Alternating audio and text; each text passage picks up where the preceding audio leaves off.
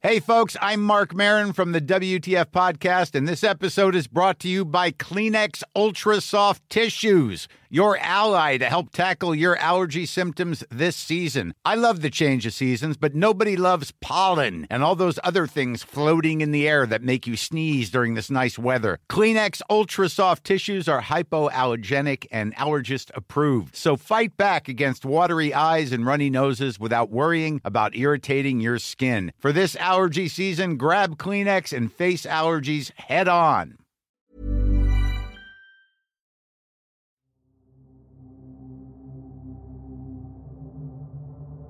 Lo que les voy a contar es un suceso que viví con mi padre hace unos años, cuando él tenía 38 y yo 14. En aquella ocasión nos encontrábamos buscando leña para que mi madre pudiera hacer fuego. Recuerdo que por aquellos años circulaban historias sobre el chupacabras, que para quienes no estén familiarizados con dicho ser, se trata de una criatura que ataca principalmente al ganado para alimentarse de su sangre. De aspecto desconocido, pero sin duda, un críptido al que muchos temen. De cualquier forma, ni mi padre ni yo creíamos en esas historias. Simplemente nos dedicamos a recoger leña mientras platicábamos, para luego volver a casa y dejarla. Después de un rato, mi madre nos dijo que la leña no era suficiente, así que, con la oscuridad de la noche, salimos nuevamente al bosque. Después de unas horas decidimos que era momento de volver. Nos subimos al auto, sin embargo, este no encendió. Llamamos a mi madre para explicarle la situación, diciéndole que lo más seguro es que pasaríamos la noche ahí, porque la camioneta no funcionaba. Ella, de manera seria, nos advirtió sobre el chupacabras, y con un comentario burlón, mi padre le dijo que no se preocupara. No estoy seguro de la hora que era, pero habían pasado horas y por más que mi padre lo intentó, el carro no parecía querer arrancar. Ya nos habíamos acomodado para dormir, cuando escuchamos algo subiéndose en la parte trasera de la camioneta. Desperté a mi padre y ambos vimos algo que en verdad preferiríamos no haber visto. Era una criatura parecida a un perro, posada sobre sus patas traseras arriba de la camioneta. Tenía colmillos grandes y la mirada fija en nosotros. Grité como nunca en mi vida, lo que llevó a mi padre a gritar también, pero tratando de espantar esa cosa. Por suerte, apenas lo escuchó, se lanzó hacia la maleza en cuatro patas y desapareció de la vista. Rápidamente llamamos a mi madre, despertándola para contarle lo que habíamos visto.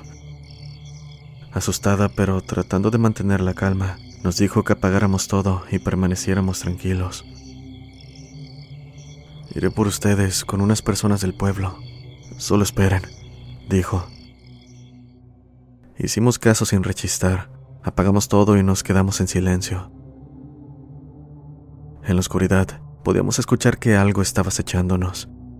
Gruñidos y golpes en las puertas nos hicieron saber que aquello no había huido. El tiempo nos pareció una eternidad, y es que tuvimos que soportar la presencia de aquella cosa por toda una hora, sin nada a la mano para defendernos. Cuando finalmente llegaron más personas, algunas empezaron a rezar intensamente sin acercarse mucho a la camioneta. Después de las oraciones, pudimos bajarnos y nos fuimos, dejando la camioneta atrás porque ya no funcionaba. En cuanto salimos del bosque, sin esperar a que amaneciera, nos llevaron a ver a la anciana del pueblo, que nos echó agua y nos hizo rezar durante algunos minutos. Después de eso, regresamos a casa, pero yo no podía dormir. Al día siguiente todo pareció estar en calma, pero los encargados cerraron el acceso al bosque. Con esto puedo decir que mi padre y yo fuimos las últimas personas en ver al chupacabras cara a cara. Y no miento al decir que fue una experiencia horrible que nunca olvidaré.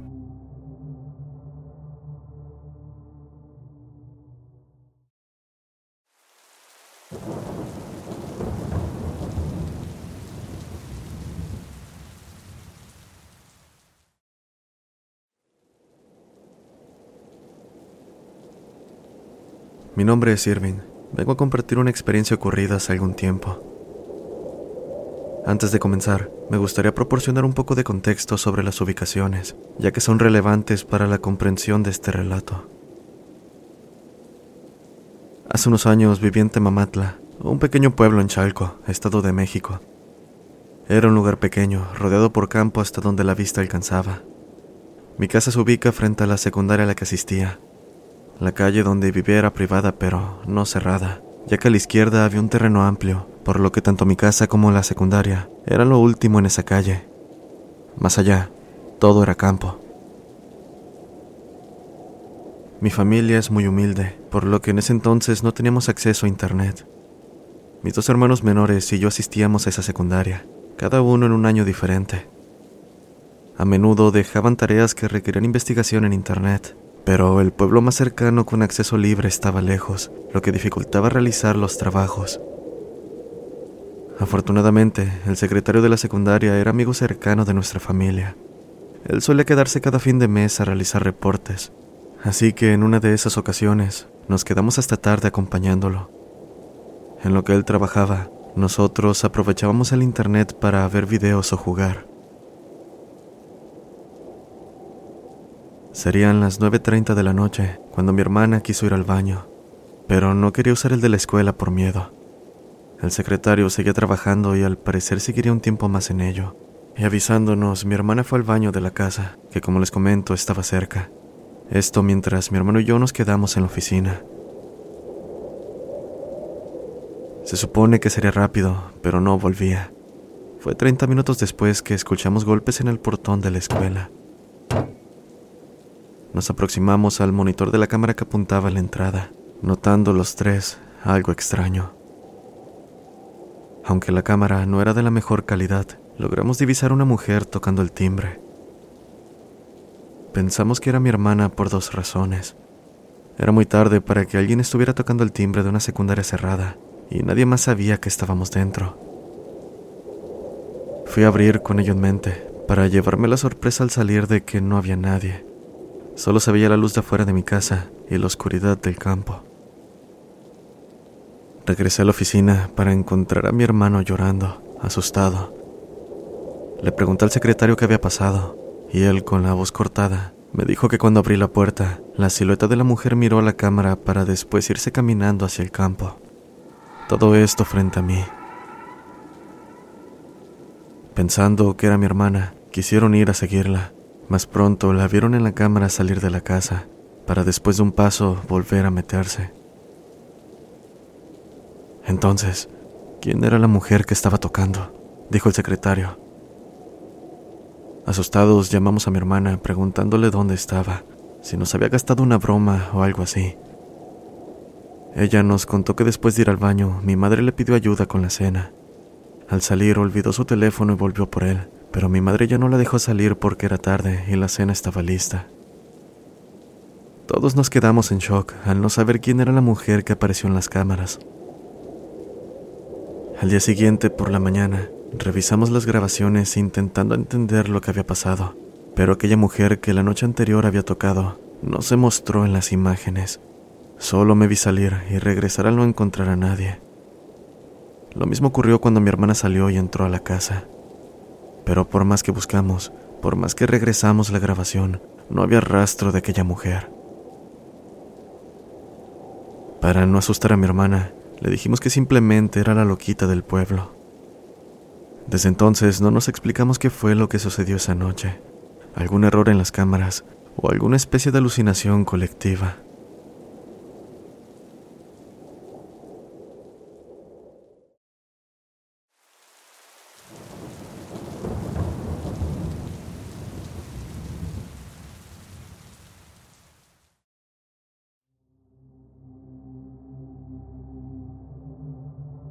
Buenas noches, mi nombre es Javier. Y antes que nada, quiero decirles que soy un gran admirador.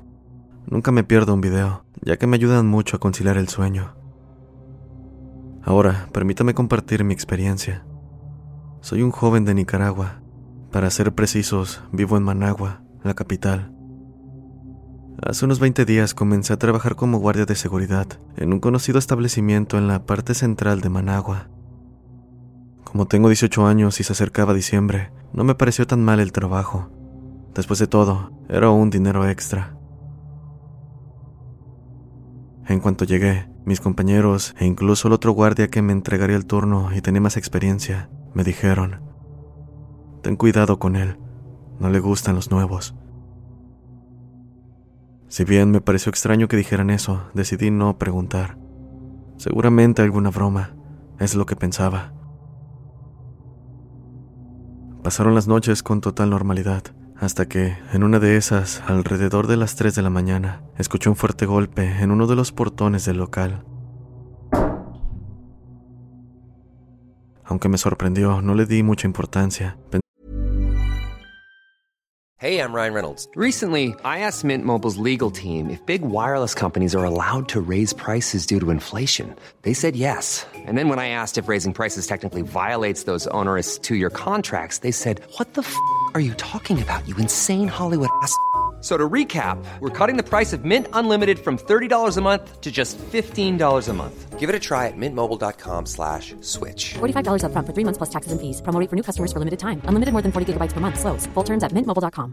Many of us have those stubborn pounds that seem impossible to lose, no matter how good we eat or how hard we work out. My solution is Plush PlushCare. PlushCare is a leading telehealth provider with doctors who are there for you day and night to partner with you in your weight loss journey. They can prescribe FDA-approved weight loss medications like Wagovi and Zepbound for those who qualify. Plus, they accept most insurance plans. To get started, visit plushcare.com slash weight loss. That's plushcare.com slash weight loss.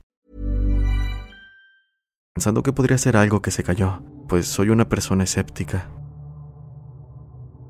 Así, en mi siguiente turno, salió a tema con un compañero lo que me había sucedido. Alguien de cocina con quien había entablado amistad. Él me sonrió, diciéndome que yo era el quinto guardia de seguridad en 15 días, y que eso que me había pasado era la razón por la cual no duraban mucho. Me contó que por las noches apareció una figura de dos metros de altura que solía perseguir a los cuidadores. Además de eso, la figura presionaba un timbre en la cocina que los cocineros usaban cuando una orden estaba lista. Durante el día, solía arrojar cubiertos, vasos, platos, etc. Si no quieres que te moleste, te sugiero seguir algunos pasos, me dijo. No le gusta que le cierren los portones ni que apaguen la luz de la cocina, y por alguna razón odia a los nuevos. Con esto último no hay mucho que se pueda hacer para ayudarte. Después de una larga conversación, decidí volver a mi trabajo, encargándome también de la limpieza de los baños.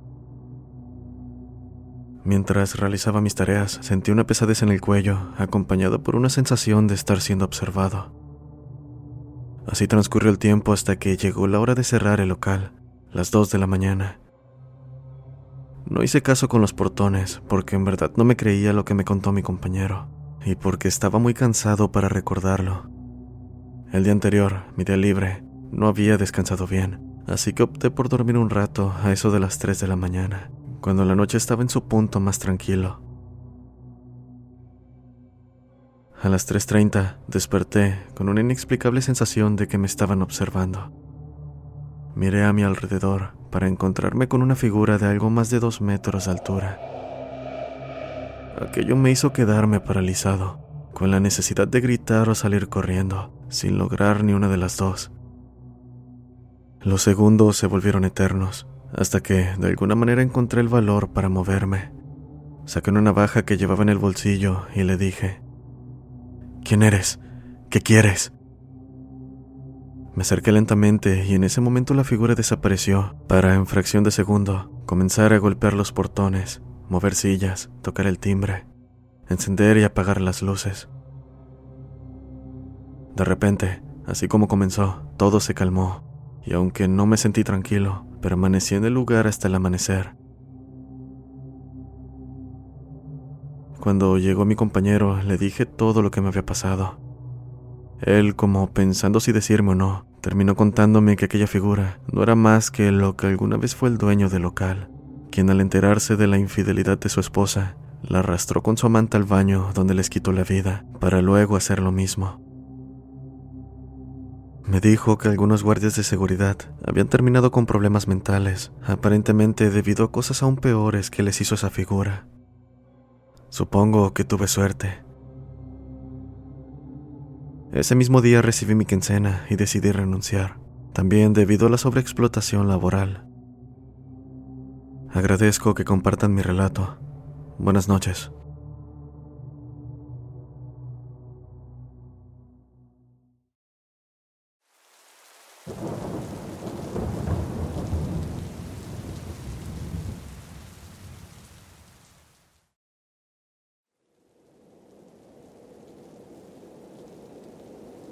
Esto sucedió cuando tenía 13 o 14 años, probablemente en lo que fue la última visita a casa de mi tía. Ella vivía al pie de un cerro, en un lugar de Oaxaca.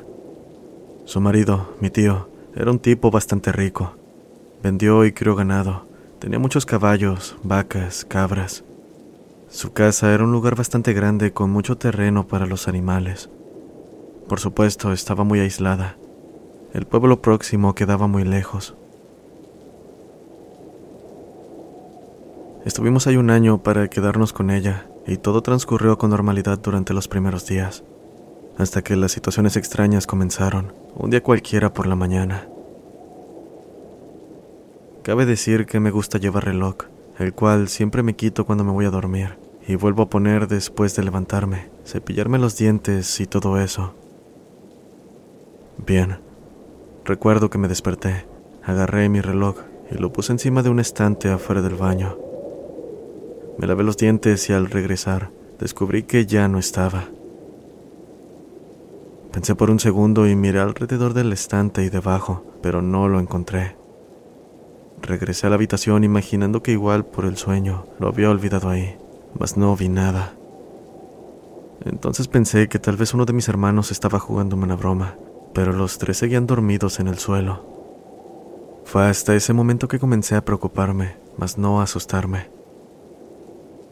Fui a buscar alrededor de la casa, aunque por más vueltas que di no lo encontré. En este punto me sentía frustrado, por lo que con tono molesto exclamé, Quien me quitó el reloj, que me lo devuelva, porque me estoy enojando. Acto seguido me alejé para ponerme los zapatos y desde la sala pude escuchar un ligero ruido. Era la alarma de mi reloj sonando. Asomé la cabeza hacia el pasillo y pude ver la luz azul de este. Fue entonces cuando en verdad comencé a asustarme. Caminé hacia él y me lo puse, con esta extraña sensación de inquietud. Mientras iba a la sala, encontré a mi tía en la cocina. La saludé preguntándole si había tomado mi reloj. No, dijo, pero no dejes objetos de valor donde sea. Pregunté la razón a lo que me dijo. Si lo haces, los duendes se los llevarán y los esconderán. Asentí con una sonrisa, claramente pensando que no hablaba en serio sobre duendes robando cosas. Quiero decir, hablábamos de cosas que se supone no existen. Más tarde ese mismo día, le pregunté a mi madre sobre los duendes. Ella, dejando abruptamente lo que estaba haciendo, me miró preocupada, preguntando sobre mi interés en el tema. En la mañana perdí mi reloj y lo encontré en un lugar desconocido. Además, mi tía me contó sobre eso. Le dije, si tienes miedo, simplemente ora, hijo, mencionó, claramente evadiendo mi pregunta. No quise darle vueltas al asunto y lo dejé pasar. Después de eso, en la noche, vimos una película y me quedé dormido en el sofá. Me desperté muy noche debido a sonidos en la cocina. Eran pasos ligeros pero audibles. Sonaba como un gato cuando corre, pero no del todo. Segundos después, vi las luces del pasillo encenderse y a mi tía correr hacia la cocina. Mendigos duendes, dijo un par de veces. Me acerqué lentamente hacia ella, encontrándome con un desastre en la cocina. Se cayeron muchas cosas, en su mayoría comida. Pregunté si algún animal se había metido, tal vez un mapache, pero ella, molesta por lo que había pasado, dijo, Duendes. No supe cómo reaccionar a ese comentario. Miré mi reloj viendo que eran las cuatro de la mañana, así que dejando salir un suspiro, me ofrecí a ayudar a limpiar. Terminamos en unos 20 minutos y mientras me agachaba con el recogedor, miré una pila de comida con azúcar o harina alrededor. Fue por ello por lo que pude divisar pequeñas huellas de pies, no como las huellas de los pies de un bebé, sino más pequeñas, como si una lagartija tuviera pies humanos. Mira a mi tía y ella parecía saber lo que vi. Te lo dije. Fue lo único que mencionó. Sin estar aún convencido, me acosté y ya no hablé del tema. De hecho, durante los siguientes días no pasó nada. Eso hasta la última experiencia que tuve con esas cosas, la cual ocurrió mientras estaba durmiendo y por alguna razón desperté. Recuerdo sentirme incómodo y escuchar esos pasos nuevamente mientras algo pequeño corría frente a la cama. Me senté rápidamente, viendo una pequeña sombra correr de manera extraña como si estuviera tambaleándose, pero aún moviéndose un poco rápido. Esto pasó en cuestión de segundos, y cuando encendí las luces no encontré nada. No pude distinguir del todo la sombra, pero era pequeña, algunos pocos centímetros de alto. Fue hasta esa noche que comencé a creer en su existencia, y me alegra haberme ido de esa casa.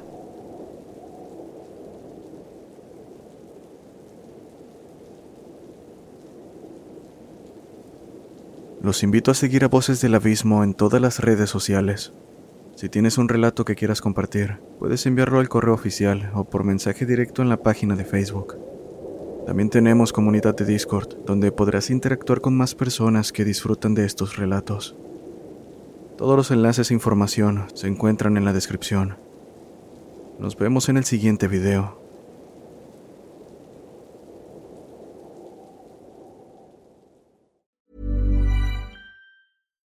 Why don't more infant formula companies use organic, grass fed whole milk instead of skim?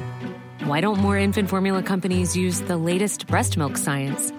Why don't more infant formula companies run their own clinical trials? Why don't more infant formula companies use more of the proteins found in breast milk? Why don't more infant formula companies have their own factories instead of outsourcing their manufacturing? We wondered the same thing. So we made ByHeart, a better formula for formula. Learn more at byheart.com.